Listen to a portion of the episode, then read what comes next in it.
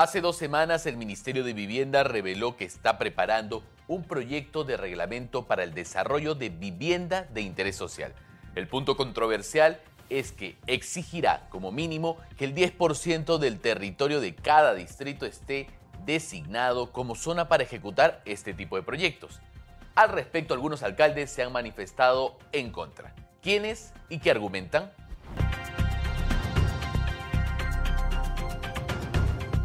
Los saluda David Reyes Zamora, director periodístico de gestión, y esto es Perspectiva. Partamos por el concepto. ¿Qué es considerada una vivienda de interés social? Es una vivienda promovida por el Estado cuya finalidad es reducir la brecha del déficit habitacional y tiene un tope de precios de 464.200 soles. El desarrollo de vivienda social ha venido causando conflictos entre los municipios y las inmobiliarias, la situación se agravó más al anunciarse que se exigirá que cada distrito designe como mínimo 10% de su territorio para estos proyectos. Sobre el tema, el alcalde de Miraflores, Carlos Canales, dijo, Estamos en desacuerdo con el reglamento trabajado por el Ministerio que indica un 10% del territorio del distrito mínimo dirigido a vivienda social. ¿Qué pasa si no tengo esas zonas? No me pueden exigir ni obligar. Esa norma es ilegal. Canales indicó textualmente que donde se requiere vivienda social es en las zonas periféricas de Lima y no en Lima Centro. Alegó que en Miraflores hay departamentos desde 19 metros cuadrados y edificios que inicialmente son de 5 pisos y que terminan siendo de hasta 16.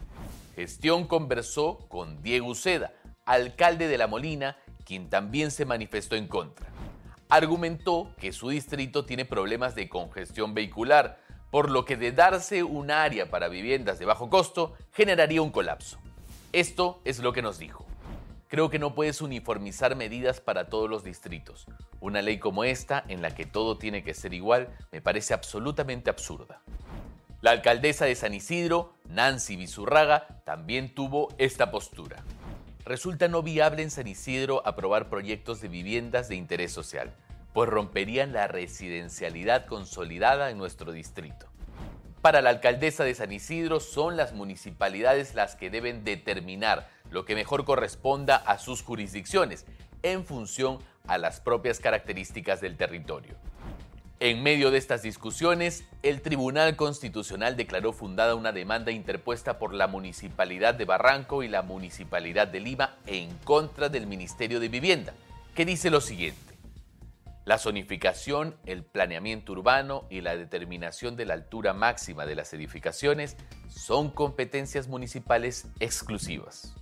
Ojo que esta sentencia no se ha dado como respuesta a la reciente controversia por el anuncio de que el Ministerio de Vivienda publicaría una norma para obligar a los municipios a destinar por lo menos el 10% de sus territorios para el desarrollo de viviendas sociales.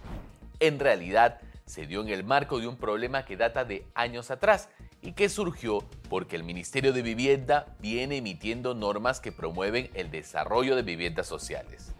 Tras el fallo del Tribunal Constitucional, conversamos con Hernán Navarro, viceministro de Vivienda, quien dijo que ya no se obligará a los municipios a destinar el 10% de su territorio para el desarrollo de vivienda social, sino que ello ahora será voluntario. Así cerramos el programa. Nos vemos la próxima semana en Perspectiva. Si usted quiere recibir más información de economía, negocios y finanzas, los invito a sintonizar Gestión a la N, de lunes a viernes a las 7 y media de la mañana por Canal N.